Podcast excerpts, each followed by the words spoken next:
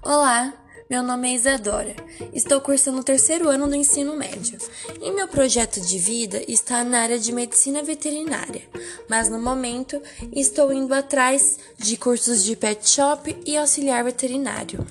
A eletiva contribuiu muito com meu cérebro, porque me ajudou a recuperar a memória do que é ter eletiva. E eu selecionei uma das partes do livro da literatura poesia Noite na Taverna, de Álvares de Azevedo, que eu gostei muito quando a professora Sueli de língua portuguesa apresentou para mim, que se chama Sou Fier, essa parte do livro que eu escolhi que relata uma viagem a Roma, a cidade do fanatismo e da perdição onde, na alcova do sacerdote, dorme Agosto Amásia. No leito da vendida se pendura o crucifixo livido. Certa noite, Sofier vê um vulto de mulher. Segue-a até um cemitério.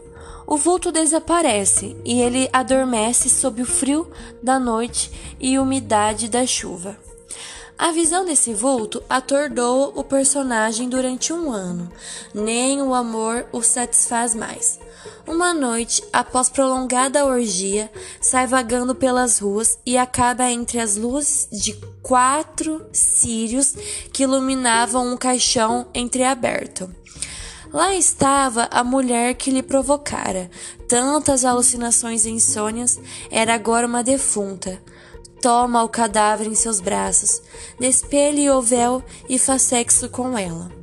A mulher, no entanto, não estava morta, apenas sofrera um ataque de catalepsia.